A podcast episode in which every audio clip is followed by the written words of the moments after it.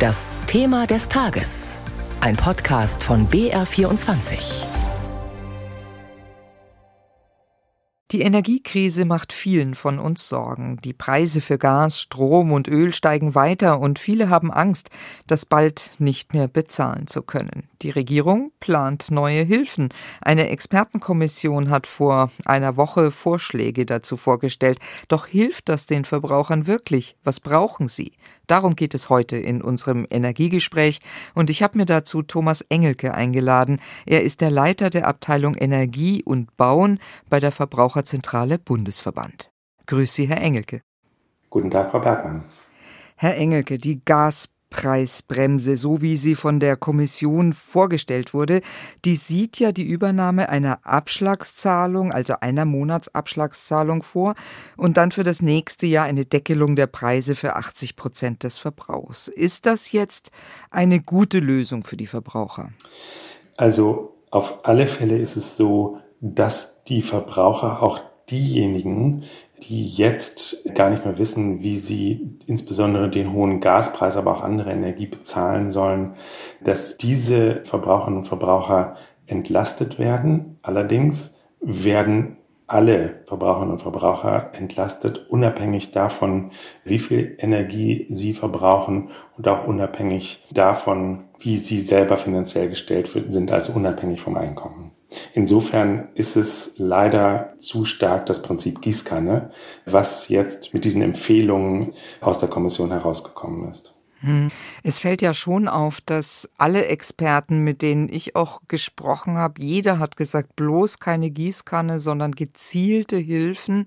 Aber offenbar scheint es ziemlich schwierig zu sein, sowas zu konzipieren. Können Sie sich vorstellen, was da so schwierig dran ist?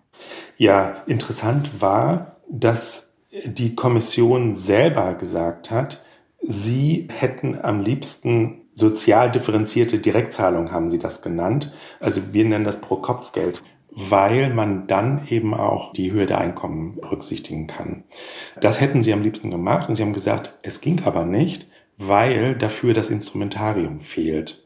Und sie haben das dann aber gleichzeitig mit der Forderung verbunden, dass bitte genau so ein Mechanismus geschaffen werden muss, damit das zukünftig möglich ist und auch, dass man auch dann zwischen Verbrauchergruppen eben unterscheiden kann. Und das ist ein Ansatz, den wir schon lange fordern, weil es natürlich wichtig ist, jetzt in dieser Krise, wo die Gaspreise im Vergleich zu vor einem Jahr um das Doppelte, um das Dreifache, um das Vierfache und teilweise noch mehr angestiegen sind und das halt von insbesondere den Haushalten mit dem geringen Einkommen, aber auch zunehmend von Haushalten mit mittlerem Einkommen einfach nicht mehr bezahlt werden kann. Es gibt schon natürlich einige Hilfen, das hilft auch, aber mit diesen hohen Anstiegen hat ja keiner gerechnet so und deswegen braucht man insbesondere für diejenigen, die das eben nicht bezahlen können, für die braucht man die Hilfen, weil ja sehr viel Geld dafür ausgegeben wird und dann ist es wichtig, dass dieses Geld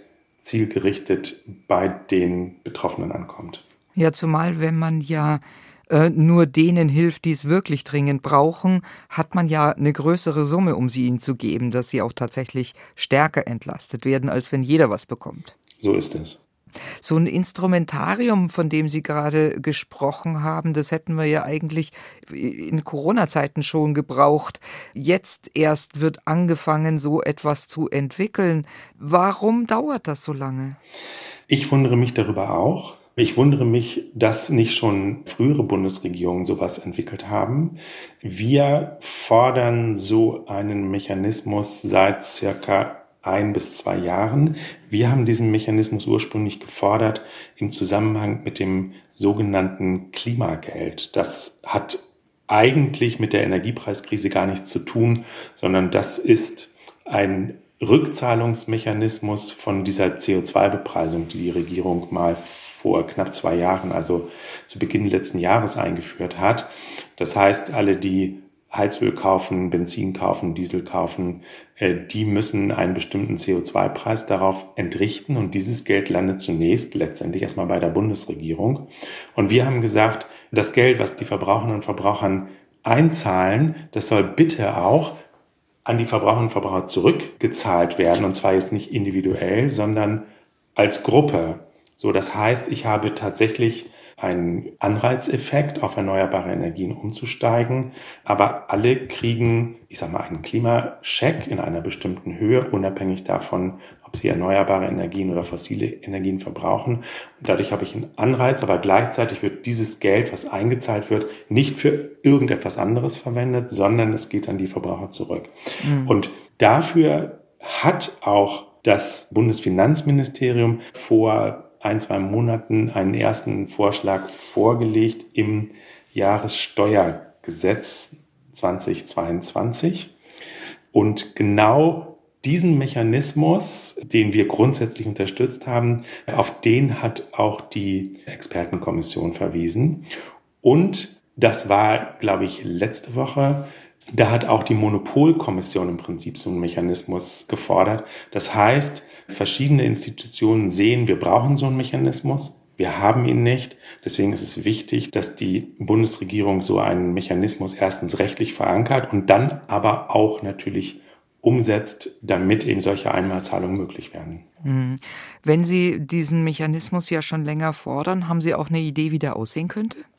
Es gibt verschiedene Möglichkeiten und vermutlich ist es am sinnvollsten tatsächlich über die Steuerbehörden zu gehen, weil dort erstmal eine gewisse Infrastruktur da ist.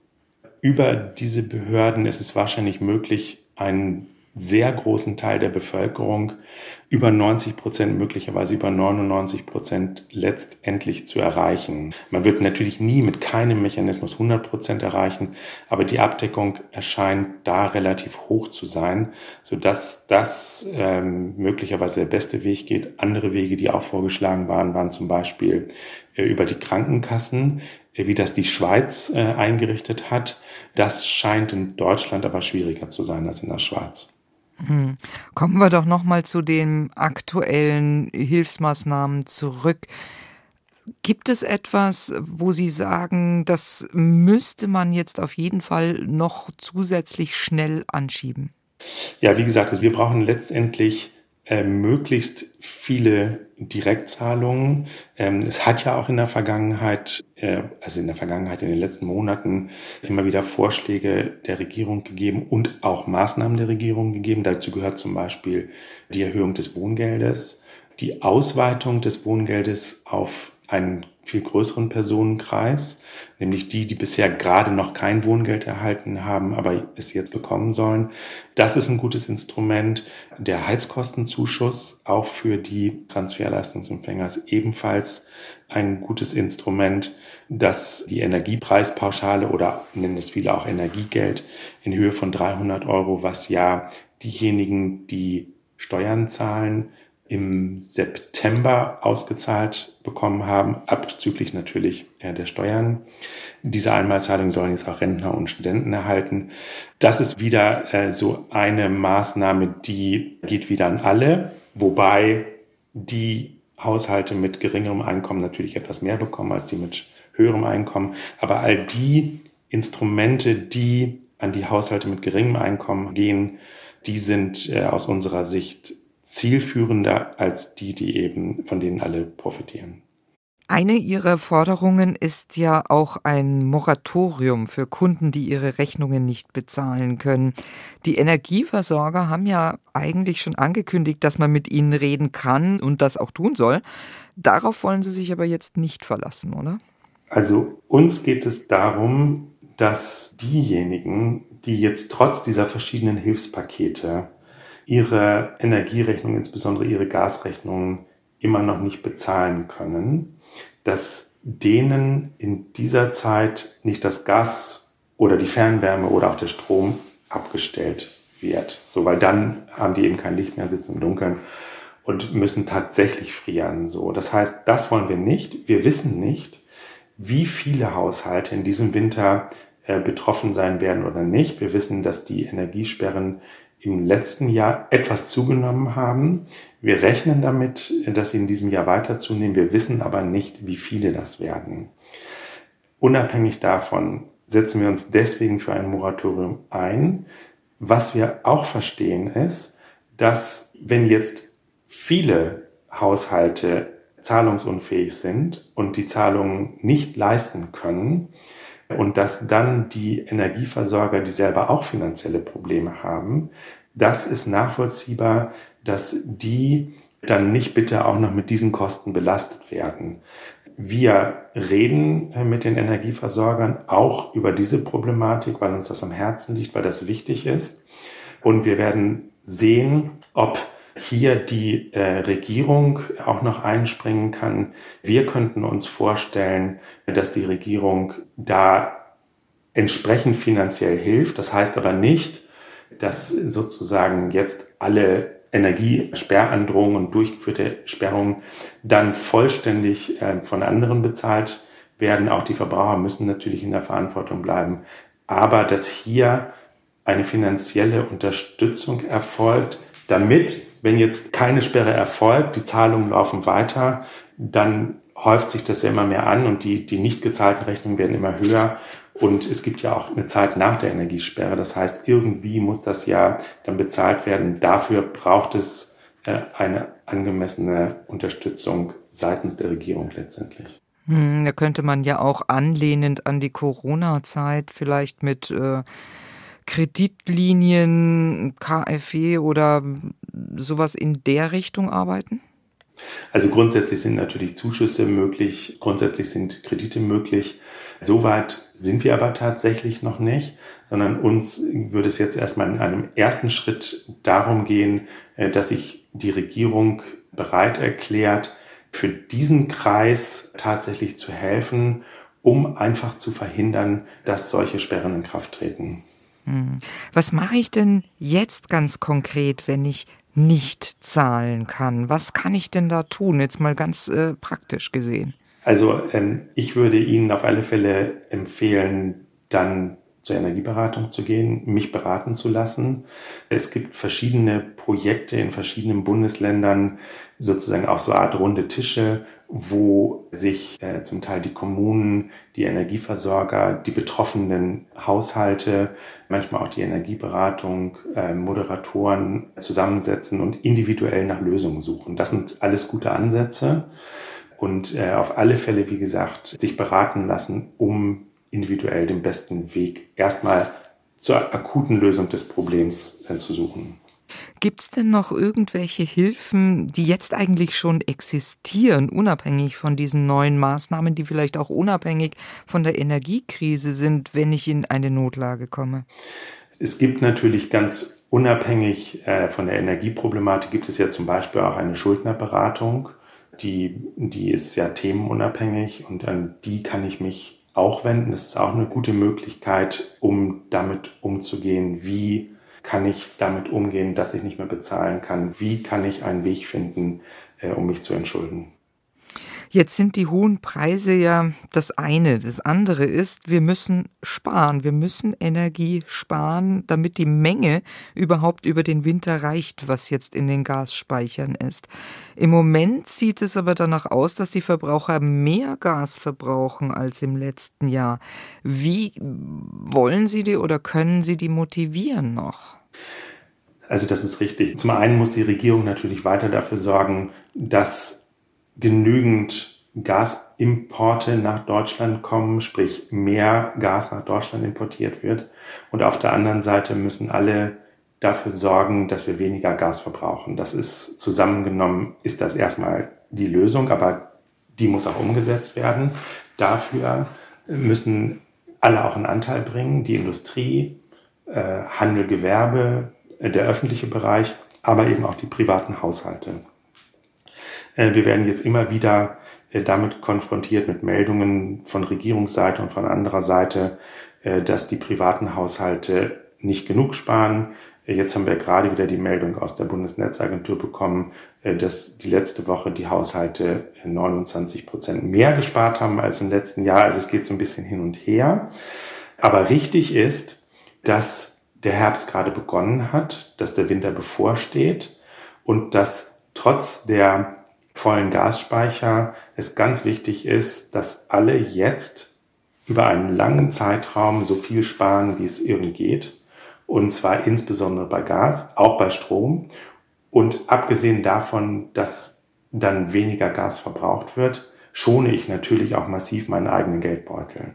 Und dazu gehört eben insbesondere, dass die Heizung, die Gasheizung richtig eingestellt ist. Dazu gehört auch, dass ich weniger heize, dass äh, ich die Temperatur runterregle, je nachdem, von wo ich auch komme, ähm, dass ich vielleicht eine Stunde später die Heizung anstelle oder abends eine Stunde später die Heizung ausstelle, dass ich gucke, wie ist mein Warmwasserverbrauch, kann ich den reduzieren über das Warmwasser, das hat die Stiftung Warentest festgestellt. Dafür braucht man erheblich Energie. Und dann auch äh, Strom sparen ist auch wichtig, weil ja zum Teil in Deutschland äh, eben auch mit Gaskraftwerken Strom erzeugt wird. Das heißt, wenn der Stromverbrauch sinkt, brauchen diese Gaskraftwerke nicht zugeschaltet werden, dann sinkt der Strompreis erheblich. Das ist also auch ganz wichtig, sowohl fürs Sparen als auch für den eigenen Geldbeutel. Äh, da kann ich gucken, ob ich zum Beispiel einen sehr alten Kühlschrank, äh, ist einer der Hauptenergieverbraucher im Haushalt, ob ich den ersetzen kann oder ähm, bitte die Waschmaschine, die Spülmaschine nur ganz voll betreiben oder ich kann mir auch überlegen, ob ich den äh, Trockner einmal weniger benutze. Mhm. Was halten Sie denn von dem Vorschlag, Energiesparen zu belohnen mit Prämien zum Beispiel, wenn man so und so viel Prozent weniger Energie verbraucht hat als im letzten Jahr? Das kommt ein bisschen darauf an. Wir haben ja jetzt auch den Vorschlag von der Gaspreiskommission, die ja vorgeschlagen hat, dass 80 Prozent des Gaspreises gedeckelt wird, 20 Prozent nicht. Und sie bezieht sich dabei auf den Verbrauch von dem September in diesem Jahr. Und das ist natürlich jetzt sehr zufällig. Das heißt, es gibt Haushalte, die haben überhaupt nicht gespart, die haben einen sehr hohen Verbrauch. Es gibt aber Haushalte, die haben möglicherweise auch schon in den letzten Jahren äh, erheblich gespart. Und das heißt, wenn ich jetzt sage, wenn du jetzt zehn Prozent weniger sparst, zehn Prozent einsparst und ich honoriere das dann extra nochmal mit Geld, dann würden ja diejenigen, die in Vorleistung getreten sind, nicht honoriert werden und die, die bisher einen riesigen äh, Verbrauch haben, äh, die würden dann ähm, günstig sparen. Und das ist erstmal nicht fair. Das heißt, so einfach ist es nicht. Da bräuchte man noch ein sicherlich ein ausgefeilteres System, bevor man zu solchen Prämien kommt. Man kann natürlich auch überlegen, äh, ist auch diskutiert worden, ähm, hat man zum Beispiel Kontingente kann ich eine Prämie bekommen, wenn ich nur 500 Kilowattstunden Strom zum Beispiel verbrauche.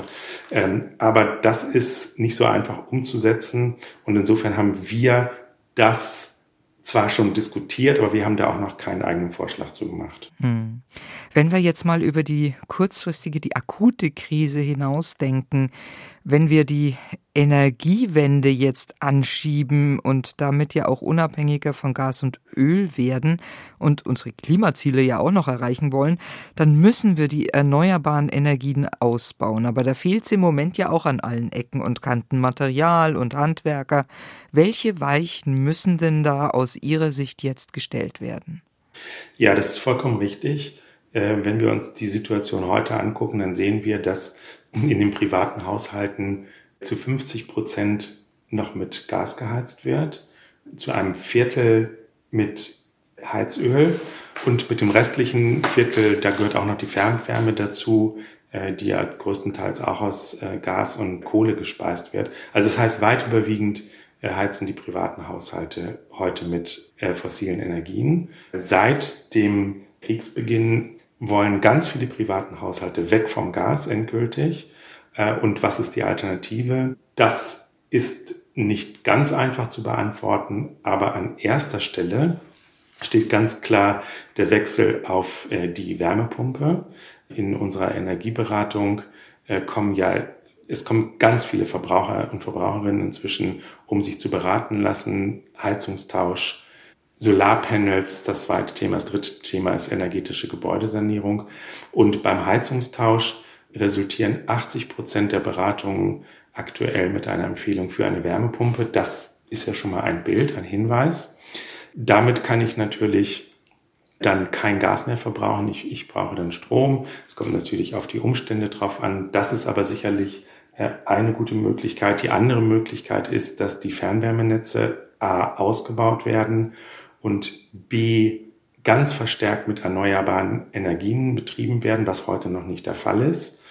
Allerdings sind wir beim Thema Fernwärme als Verbraucherzentrale Bundesverband noch zurückhaltend, weil wir da zunächst darauf pochen, dass die Verbraucherrechte, auch Transparenz zum Beispiel, äh, vorher noch deutlich gestärkt werden und äh, dass wir in diesem Bereich mehr Wettbewerb kommen. Aber wenn das erfolgt, wenn das geändert wird, dann ist Fernwärme insbesondere in den Ballungszentren ebenfalls eine gute Möglichkeit.